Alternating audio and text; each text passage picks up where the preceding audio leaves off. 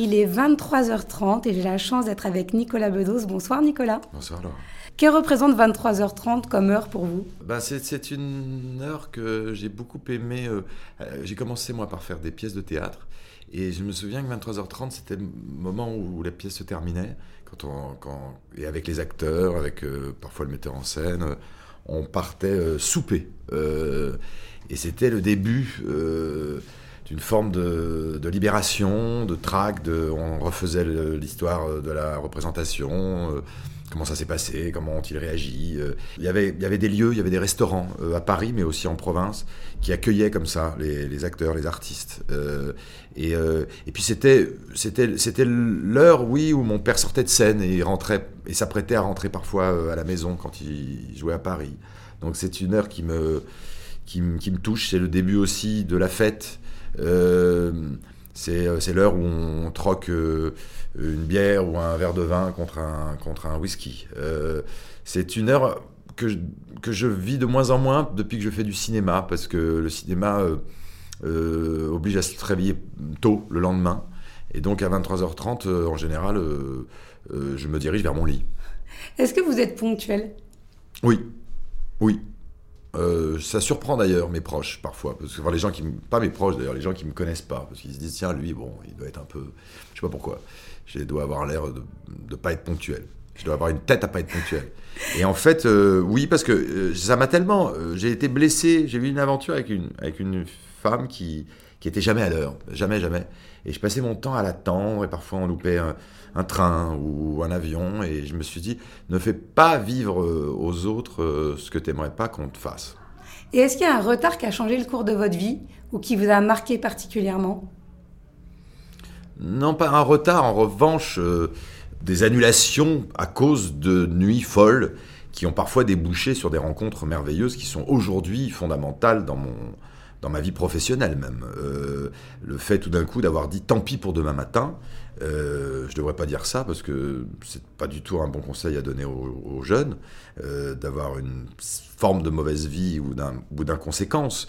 Mais il y a des irresponsabilités, donc tardives, euh, qui ont noué des relations, des amitiés, des discussions qui ont parfois débouché sur des projets, des films, des, des émissions, plein de choses. Et est-ce que le temps est plutôt votre allié ou votre ennemi aujourd'hui?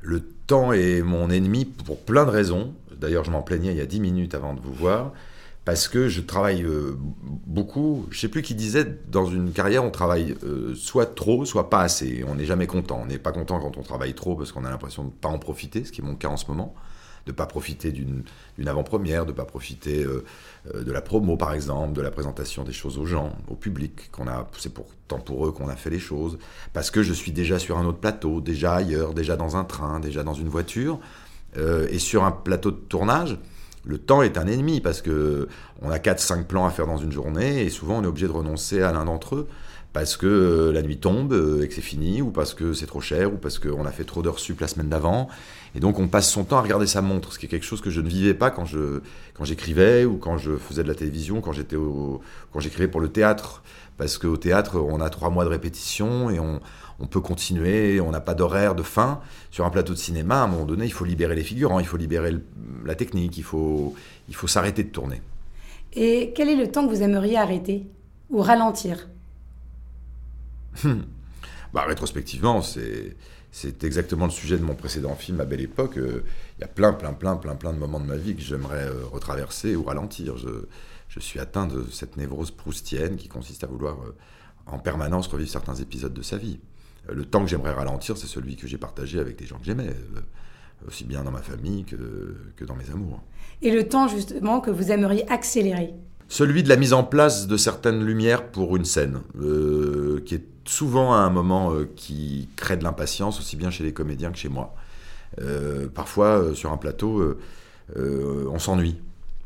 C'est d'ailleurs ce que découvrent les gens qui partagent ma vie.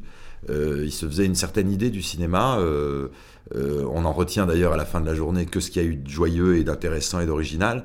Mais en vrai, euh, une journée d'un film, notamment un film avec euh, voilà, des nécessités techniques, c'est beaucoup d'attente. Et donc ce temps-là, j'adorerais l'accélérer. J'adorerais dire, tiens, la lumière est faite, il n'y a plus qu'à tourner, action, tout le temps. Non, entre deux actions, il y a il faut remaquiller, raccorder, euh, peaufiner.